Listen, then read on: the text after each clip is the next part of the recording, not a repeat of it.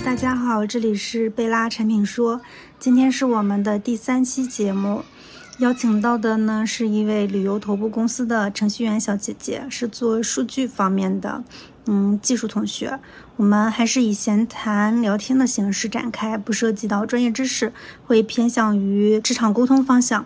如果是对大家有帮助的话，大家可以给我们点点关注哦。那我们开始跟小姐姐聊起来吧。要不要先自我介绍一下呀？你我为杨仔，可以是吧？嗯行，那你大概说一下你的主要的工作是什么样子的？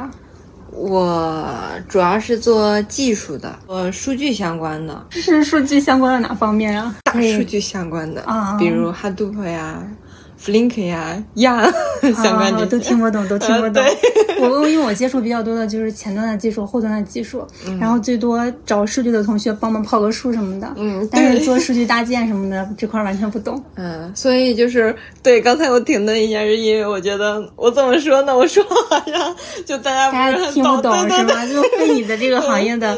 但是如果是数据产品的话，它它需要做什么样的东西啊？数据产品就是我们这个数据分为两类，一类就是像你们跑数，然后需要数据同学给你们去跑，或者是给你执行一个任务，然后还有一部分是为了数就其他同学用数据而搭平台，我们是做这个数据平台的，去做一些基建。呃呃，比较类似于，比如说我给你做一个页面，你在上面创建一个任务，点点点，然后创建完了之后，我去后面去给你做处理执行相关的。那 A/B 测试相关的基础的数据平台是你们搭吗？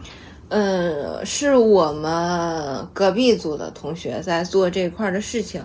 但是大的那个部门的话，也算是数据下边的吧？对对，它是那算数据下面的是吧？。对，因为我我我之前确实跟数据接触比较少，比较少，最多就是跑数，其他其他的就没有了。如果我们嗯做 A/B 测试的话，也是对接那个 A/B 测试的那个产品就可以，嗯他就我们把需求提给他，然后他就去帮我们执行，然后到时候看结果。嗯，所以，我我跟你之间好像没有什么可吐槽的点，然后我们就一起吐槽一下数据产品吧，可好不好？可以可以。你接触比较多的产品里面，有没有让你特别崩溃的产品？你觉得它，呃，需求也说不清楚，沟通也沟通不明白，这样的产品多吗？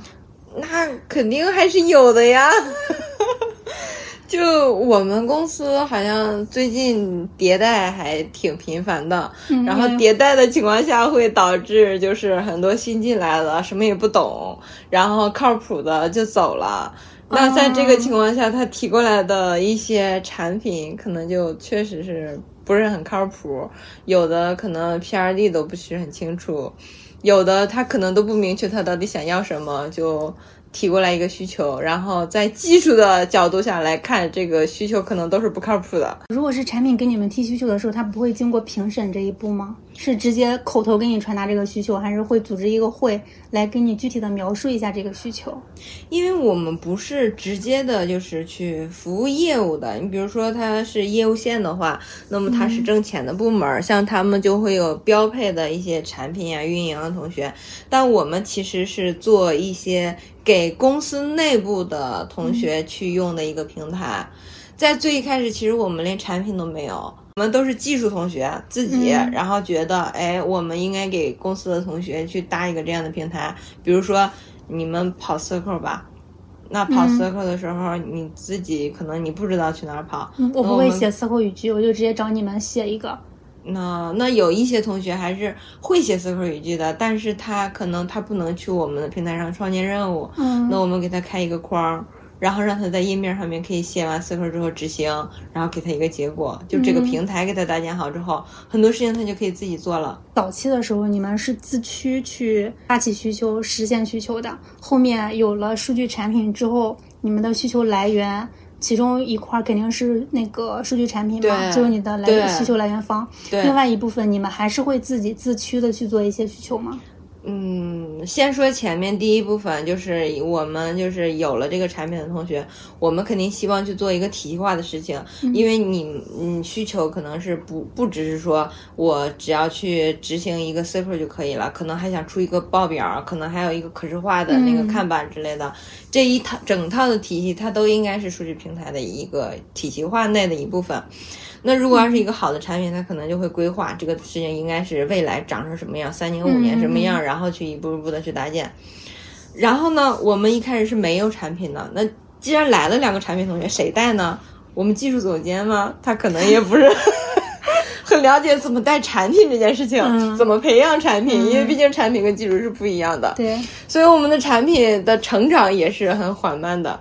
然后呢，基于我们原来其实就已经在自己。技术同学去做这些需求的事情了，所以在我们组技术还是比较强势的。嗯，就是我因为确实产品出的东西不靠谱，需要技术去投入一些精力，然后去完善这个产品，或者是说去调整这个方案。那就是基于已有的一些。嗯，业务的话，就技术主导性会更强一些。假如要新起一个项目，然后数据产品发起这个需求之后，你们是怎么样的一个对接流程呀？产品会在，比如说我们会有 RDQA 会，嗯，然后 RDQA 之前其实有一个 FR 会议，FR 会议正常来说应该是产品同学把这个他的需求想法，然后去告诉他的总监，他的总监来看产品内审自己过了是吧？对这一块儿。我们组就相对弱一些，那产品同学会提前来找技术同学去问，一般就是私下会找相关方。我这一块儿，比如说它涉及到五个同学需要去开发，那每个同学他都去问，然后这个点这一块儿，然后要这样，然后。要后面可能要改成这样，那这样是不是可以的？等等。那这样的话不会出现信息不对齐的问题吗？会有啊，所以就是各方都对的差不多了之后，拉在一起，对对，会有拉拉到一起去对。一般情况下不会说在 RDQA 之前再拉齐对一遍，而是直接上 RDQA 会，然后去拉齐各方去对。是会上可能还出现一些分歧点或者待确认的点，一二三四列下来。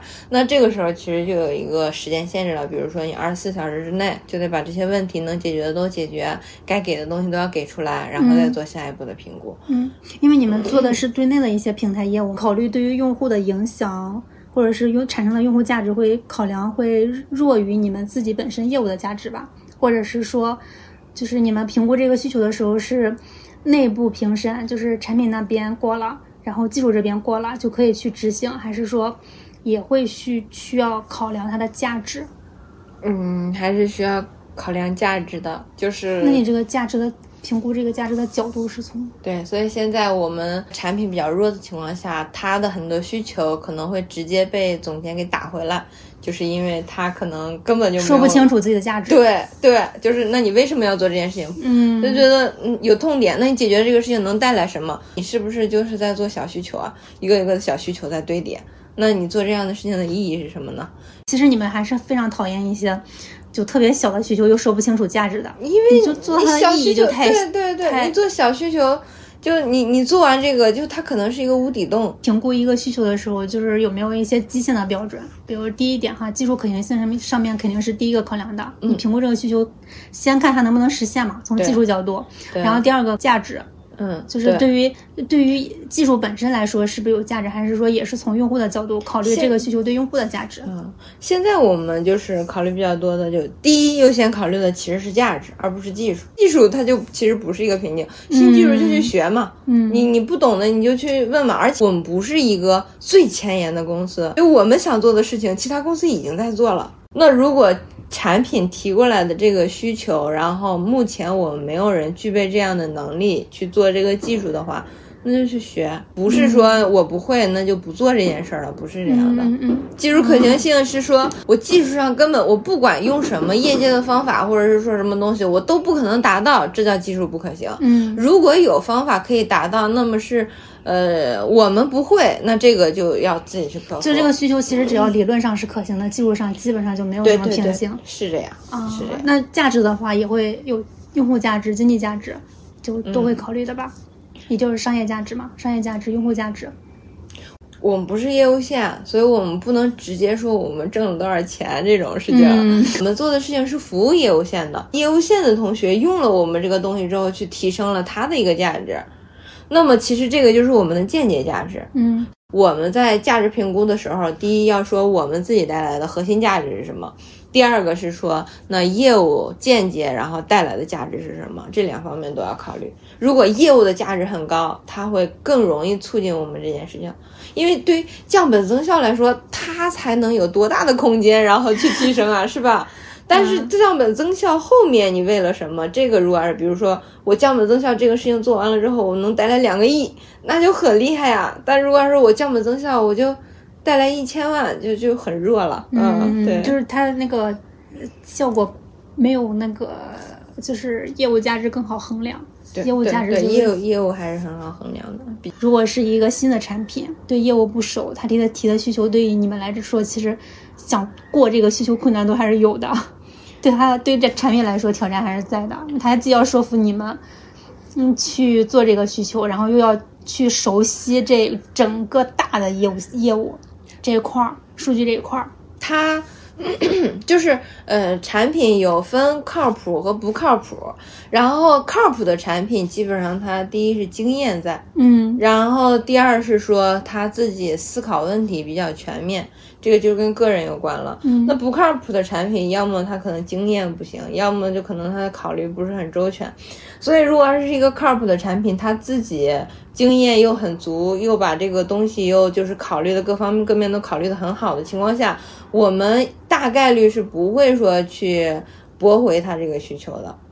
嗯对，就是我们不是说故意给他增加难度，让他这个需求过不了，没有必要。其实，因为大家都是一起做事儿的。对那为就是什对，就还是说，嗯，你要考虑周全一些，然后哪怕就如果经验的话，经验其实。不是说我要求，因为这个东西你你确实是你工作时间长了就有，工作时间短就是没有。是最近有没有遇到特别让你崩溃的那种产品，让你很想吐槽的那样的？最近其实没有，因为最近最近我在修炼自己，我要让自己就是情绪稳定一些。呃，有的时候我的表达其实是偏技术的，我是不知道的，因为我觉得是正常表达，但是产品可能他很难理解。很多时候的争吵吧，都跟这个有关系。就是两个人没有在一个频道上。对，没有就是没有对齐，两个人没有办法就是互相去站到一起去沟通，嗯。然后最近其实我确实在想这个事情，就是你会，你现在已经开始内省了是吗？对对对，我最最近一直在内省，就是有有一个很有意思的事情，我是觉得就是性格如果。嗯，他爱笑的人，他的脾气也会暴躁。就是如果他是一个趋于平和的一个情绪，他可能就是呃，也不太容易说很开心，也不太容易很生气。嗯，所以就是我是属于那种很容易很开心，也很容易很生气的那种人。因为现在我其实是修炼的，把我很容易很生气那一块儿，哎，给他抹平，对对对对对，嗯、做成一个变成一个情绪稳定的人。对对对对，我属于嗓门比较大的，我只要在那一块儿，然后跟谁说话的时候，然后可能周边那一片全都可以听见。我之前我之前跟设计队的时候也会这样，是吧？啊，我是交互。我们产品原型给到交互之后，其实是想从交互的角度重新去捋一下我的那个需求，嗯，然后可能会有一种新的交互方式，嗯，但是那个交互不是，他就会把我的原型再画一遍，嗯，那意义是什么？然后就会就会很暴怒，嗯嗯嗯，都已经画了一遍，你再画一遍，这不是重复？对，你画一遍一样的，这不是重复吗？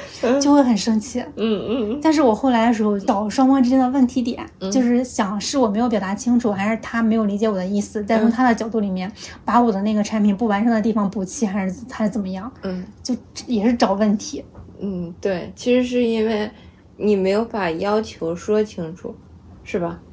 也不是，也可能也是因为第一方面是，就是我们那个交互确实没有把自己的思想给融入进去，他可能也是因为就是经验比较少，或者是经那个、嗯、那个嗯没有足够的经验，嗯、所以他嗯不太敢表达自己的想法，嗯，然后就按照你的思路往下走。嗯，所以就你，但是我一看的时候，我就以为他是直接在复制粘贴我的，嗯，但他其实做了很多细节是我自己没有考虑到的，啊啊、就做了嘛，嗯嗯，然后第二个就是双方沟通之间也有问题，嗯。嗯，最近我突然然后悟到这个点了，是因为我觉得我在跟情绪稳定的人沟通的时候，我自己的感受是会很好的。嗯，就是我很暴躁的时候，突然一个情绪很稳定的人出来说话，他可能一两句话就让我平平复下来了，我就不会很生气了。我们总监现我们现在总监就是一个这样的人，就是。我很，比如说我很生气，我跟业务线的人 battle 起来了，吵起来了，他就会过来，怎么又吵起来了？怎么怎么的？然后先理清问题，不要先上来就吵什么之类的。然后我就想，哦，好像确实是我，我还没有，我们两方都还没有把这个问题是什么说清楚，就开始吵，开始吵了。对，有一些方式方法，然后确实也是觉得。就我每次我有问题的时候，到他那儿都能给解决，而且在我很生气、很暴躁的时候，他能解决我这个情绪的问题。情绪稳定的话，这个事情好像更容易推进。嗯，而且跟情绪稳定的人去沟通的时候，就呃能够很快的推进这个事情，而且自己的感受也非常好。嗯，所以以前的时候，我是觉得，如果是我选，我可能就是我就去找情绪稳定的人交流就好了，情绪不稳定的人我不要理他。那现在我就觉得，如果自己作为一个情绪稳定的人的话，对自己的身心健康都是有帮助的。对，所以我最近在修炼自己这一块儿，我会尽量的去包容一些是的产品的一些弱点吧。他比如没有说清楚，那我就去，呃，就是更清晰的给他说清楚。自己在刻意的让自己情绪稳定的时候，也没有那么多槽点可以吐槽那些跟你对接的人了，对吧？会有，就是这一块儿，比如说沟通上面，一个很容易的点，我认为很容易的点，跟他说半天他不清楚的时候，其实我是需要花更多的时间去跟他沟通，才能让他明白。嗯，是因为我愿意花更多的时间，就其实这个是割舍了我其他一部分的时间，嗯，而换来的代价，然后我去跟他把这个事情说清楚。就是我让自己情绪能够平复下来，是因为确实是我也在时间上面不会在，比如说我的本职工作上面，我不会把自己时间压得很紧，因为在我时间压得很紧的情况下，我确实容易急，因为我要赶进度、赶进度、赶进度。对，现在就是我会把整个的节奏放慢一些，所以不是说没有槽点，是说当我觉得他还没有理解的时候，我愿意多一点耐心再去跟他说。作为一个。程序员 愿意让自己情绪平和的跟你的对接人，不管是产品也好，其他的技术同学也好，沟通。嗯，对，现在是这样。过去这几年的话，就是对你们这个行业其实影响还挺大的。对呀。然后，那在这种环境下，你是怎么让自己保持自己心态平和的？居家办公的时候还挺爽的。效率也很高，然后也没有通勤的烦恼。对，然后我就是去学了滑板，去跟就是有一群爱滑板的小伙伴，然后认识了。偶尔也会去打羽毛球吧，然后会比较多。嗯，你没有发现那个就是公司在降本增效的时候，有两类人会留下。嗯，就一类就是可能像你这种，就是因为公司肯定不会那个，肯定不会拿你们下刀的。然后除非你们自愿走。嗯，然后这样的人不会走。然后第二类人就是那种特别油、特别混的人，会向上管理。对，向上管理能力特别强的那部分人，那确实是就会走。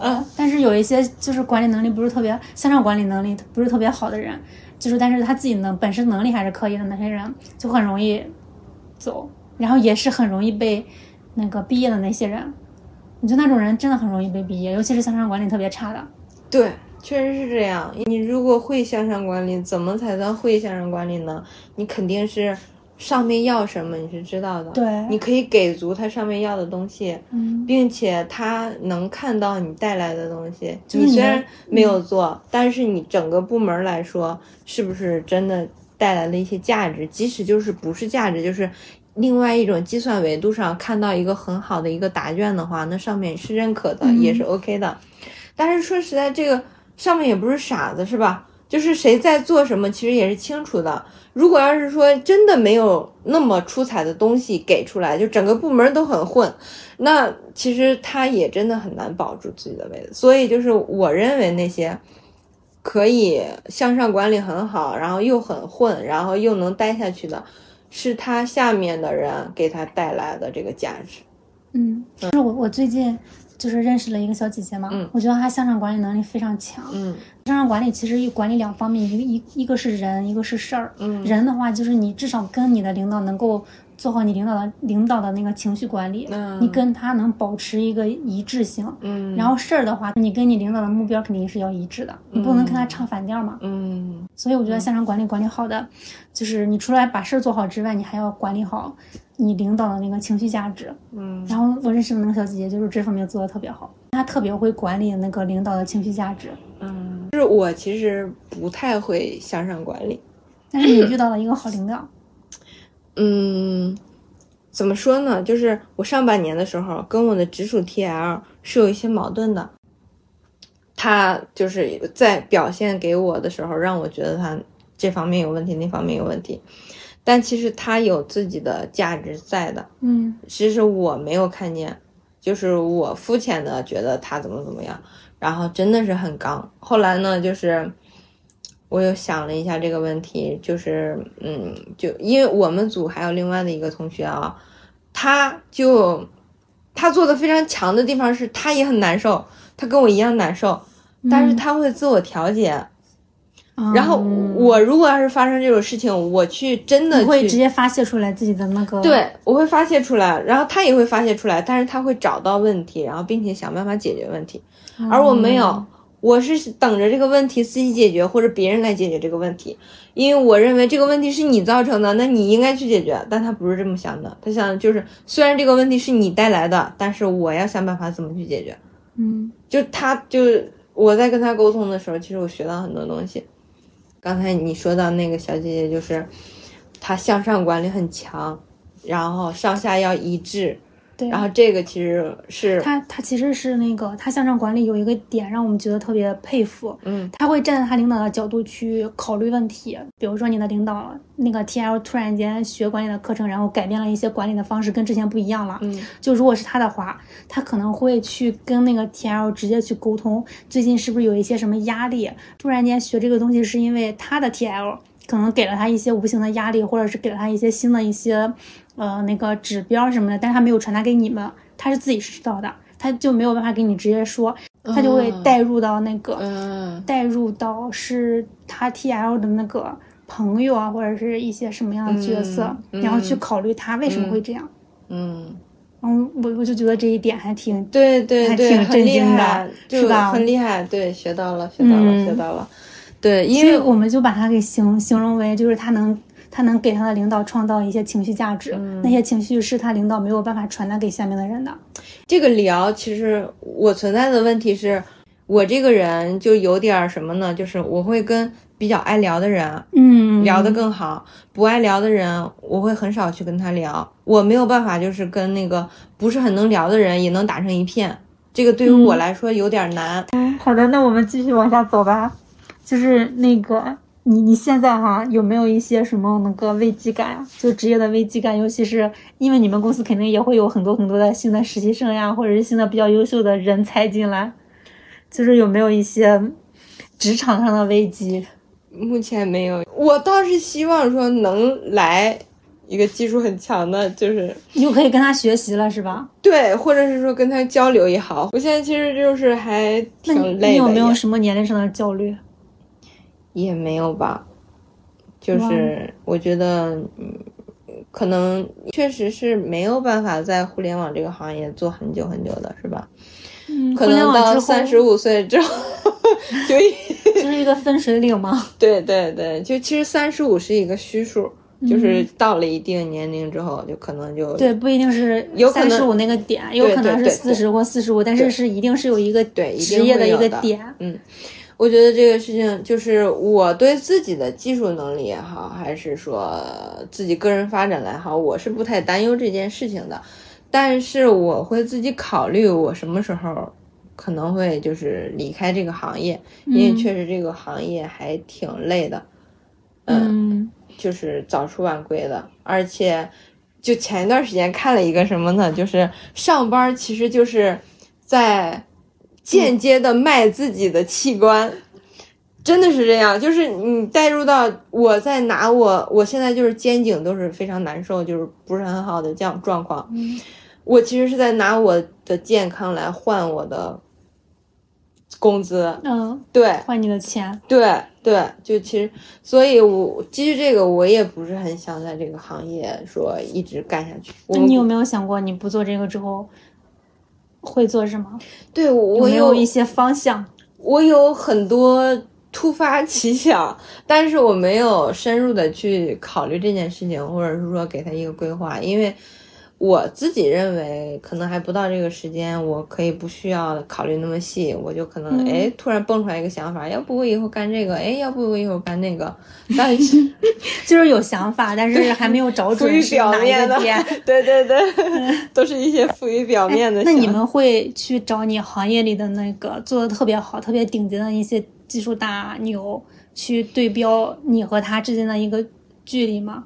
我之前不太会，因为我们换过一次总监，然后之前的那个总监就给我们灌输的就是，因为我们也不是直接业务线的一个部门儿，所以我们的技术问题大概率不会出现一个很大的故障。所以那就是说，你能跑就行了。你要是 要啥自行车？对对对，就就这就行了。然后后来我们换了一个总监嘛，我们后面这个总监是我们整个公司的一个技术大拿。啊，他真的就是下来扶贫的那种感觉。从他这来了之后啊，然后就是解决了一些我这边的技术问题之后，我就脱开了自己的眼界。我之前就无知的觉得自己的技术已经登峰造极了，我不需要再有什么改进了。我就觉得这样就挺好的，因为在我们这一片儿来说，也都还觉得嗯自己技术不错，也不会遇到那么难的问题。但是他来了之后，真的发现，哦，就是看让我看见了外面的那座山。嗯，然后我会觉得就是哦，我我就突然意识到我的技术就是只有那么一点点而已，外面的山还有很大，就是所以现在其实还是觉得技术还是挺重要的，而且技术如果真的要学下去，还有很长很长的路要走，但我不一定真的走那么远啊，但是我看见了外面有那么远的路，嗯。嗯然后就是现在，其实我们在做的这个方向，我们其实也还是会看嗯各业务各各大厂，然后他们在做什么，他们做到一个什么样的状况了，他们现在的形态是什么样的。那因为我们。比如说要出一个新的产品，我们不是凭空想出来的，我们不能拍脑袋。我们首先第一说去看业务诉求有没有，第二就是说看业业界有没有，是不是？然后拿来业界的一个东西，觉得哎这个不错，去问业务，哎你们要不要？业务要我们干，业务不要我们不干。所以我们还是需要知道一些外面的技术，还以及外面的产品。你会去做一些外部调研，是吧？就时刻关注一些最新的的技术进展。是的，是的，嗯，我之前对接过前端前端的一些开发小姐姐，嗯她当时的时候就是就说压力非常大，她那会儿工作也没有多长时间，她就觉得压力非常大，嗯技术迭代太快了，她除了要做好自己的工作之外，还要去学习各种新的技术，所以压力非常大。嗯，我觉我觉得这个就是我不是很了解前端啊，但是从我听说的，好像前端不如技术爽，呃，不是后端的技术爽，为什么呢？是因为前端的迭代它没有一个规范的，就是说我前端就学这一门技术就可以了，嗯他们有很多很多技术要学，而且还迭代的很快，非常快对，所以什么各种的框架都要学，不像我们后端，我们可能。一一个语言就可以走遍天下了，我们只需要去学 Java 就可以了。们是比较相对来说会有统一的一种语言。对，就是嗯你学难 Go 的你就去做 Go 就可以了，嗯学 Java 的你就做 Java 就好了，不会像前端那么多。还有一个焦虑这一方面，我认为就是那个前端小姐姐，她一定是一个很上进的小姐姐。对她，她说她压力，她当时压力就非常大，是因为就是她要一直学习，一直学习，她就觉得她自己的时间永远不够，因为她跟不上技术技术迭代的速度。对所，以她觉得自己时间不够，就压力很大。尤其是，就是也因为每年都会有新的一些学生毕业，嗯嗯就会有新的人进来。他新的人进来的时候，他就会有新的技术在往公司里面注入。嗯嗯如果他不会的话，就觉得自己在落后嘛，嗯嗯，就给自己压力很大。其实我觉得，如果他有焦虑，那么他后面的发展也会很好，因为他是一个很上进的人。他如果不上进，他是不会焦虑的。我眼见着我们去年的一个 QA 的应届生，前年的应该是。然后他进来的时候，他真的很忙，每天都很忙，然后压力也很大，然后很焦虑，每天在忙很多很多的事情。后来就突然有一天的时候，我发现就是他调整了自己的状态，他每天晚上的时候他都要去做瑜伽，所以比如说对上我跟他 Q A 的事情，他说不行，我今天晚上就要早走，就是我自己了。对，就放过自己，然后就是不给自己那么大压力。如果真的有紧急的项目，他去跟；但是如果给他排期太多，他完成不了，他直接就会说我做不完，不行。嗯，而不是直接把这些承担下来，让自己压力更大。嗯，那就是这其实调整了自己之后，那给他带来的影响是什么呢？那他肯定没有那些积极的、焦虑的、一直在做事情的同学发展的更长远。不管是从晋升也好，还是说个人成长来说，那这个佛系的肯定会比这个焦虑的成长的慢。他的工资未来肯定发展也是不一样的线路的。嗯，所以就是这是两方面的事情，就看你想要什么。嗯，你知道那个前段时间，其实我忘记是上半年还是那个去年下半年了。嗯，腾讯跟阿里分别都有那种技术大拿，嗯，毕业了，被毕业了，嗯，也就是被裁掉了的意思。嗯，啊，为什么？嗯，可能降本增效，就是可能他工资太高了。嗯，有各方面的综合压力吧，工资肯定是一方面。嗯，也可能是他不会向上管理，对，是有这个方面的，确实不会向上管理。嗯嗯嗯。如果呃，就是很多公司，就是不管是技术也好，产品也好，它可能最高哈到总监这个级别，基本上就是天花板了。嗯。如果不是核心管理层的话，尤其是大厂，大厂你，除非特别有天赋，才能进入管理层。现在几乎进不去管理层了，就很难很难进。就是我是因为上面不动，没有坑位，让他上去。上面动也是，就是高层那个圈层在流动。你没有发现，就是整个公司里面从别的地方的高层过来，对对对，就会有一个高层，还有一个中层，还有一个基层。他们的流动范围也是各个，就是在各自的圈层里面去做流动。嗯，所以如果你不去做突破的话，危机感就还是很很大的。我觉得，可能向上管理比个人能力更重要。嗯，可能我觉得我是觉得分阶段，在你五年以下经验的时候，你的那个技术能力，对你的技术能力积累，还有你的主动学习的能力的那个会比较重要一些。但是你五年以上经验的话，你就会需要刻意的去锻炼你自己的向上管理的能力，然后两边是要齐步并进的。对，我就在这个分水岭上面栽了坑。就是之前我们公司有一个很厉害的技术大拿。他真的很厉害，他他有一些，因为我认识他的时候，他就已经有抑郁症了，但我不知道他是一直那样，还是说后面变成那个样子。他个人的话就是，他不是说比较有钱人家的出身的，但是他会努力吗？对，他会有一个架子在那儿，然后就是你看到他这个人，就会觉得他不是很好接触，很高冷的那种，然后他不会向上管理。然后后来他其实也是走了嘛，但是我觉得跟情商有一定关系吧。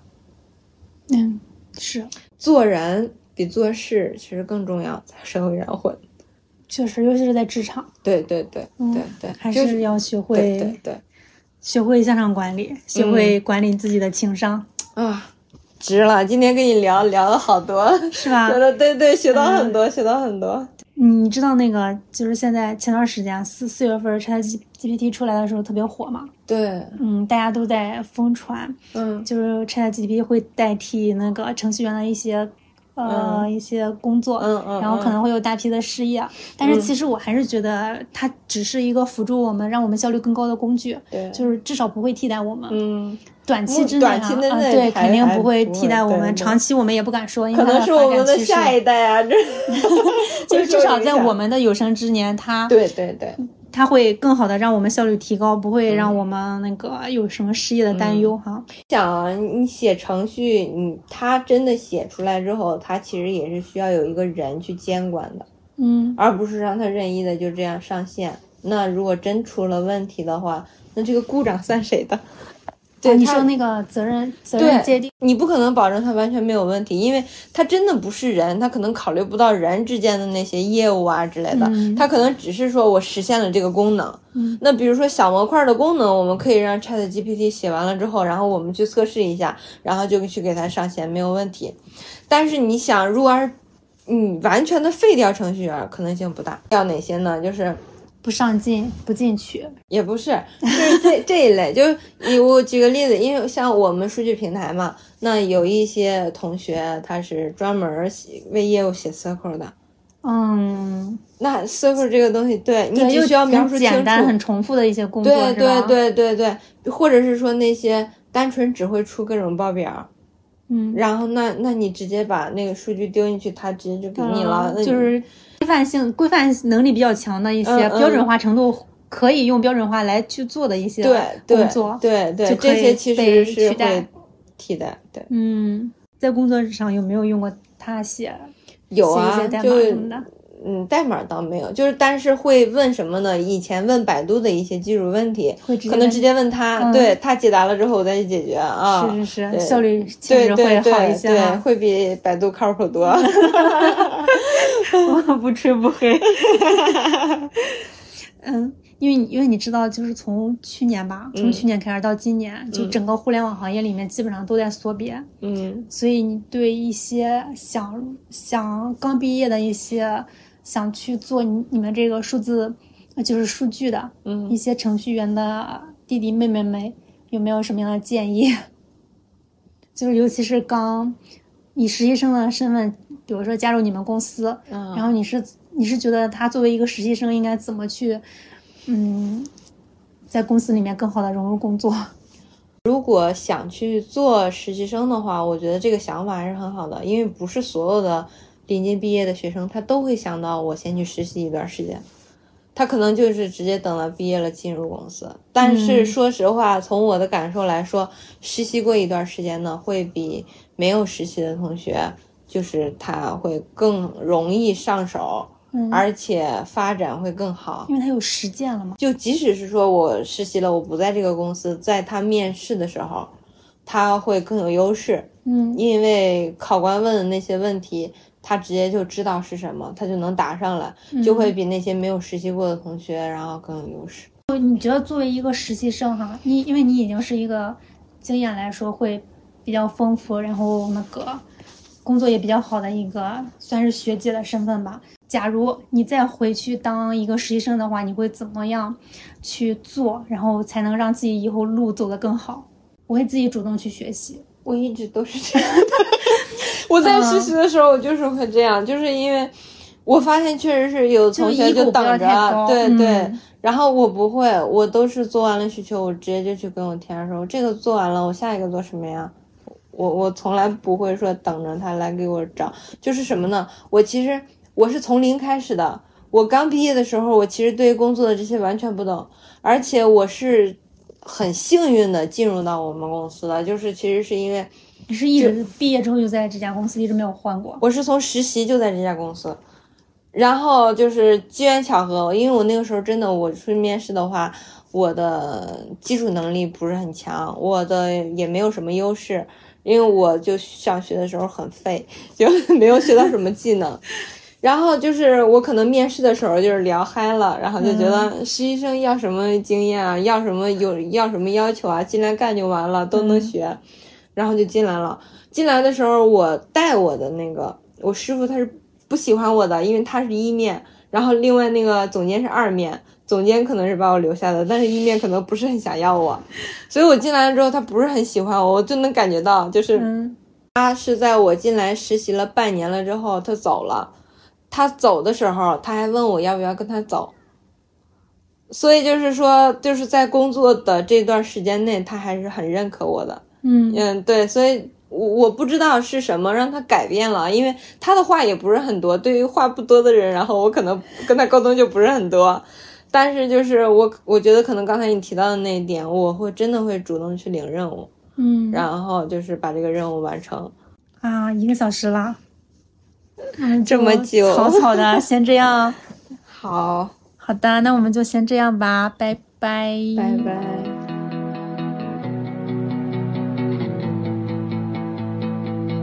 勇敢的你站在这里，脸庞清瘦却骄傲，在这远方没人陪伴，只有幻想。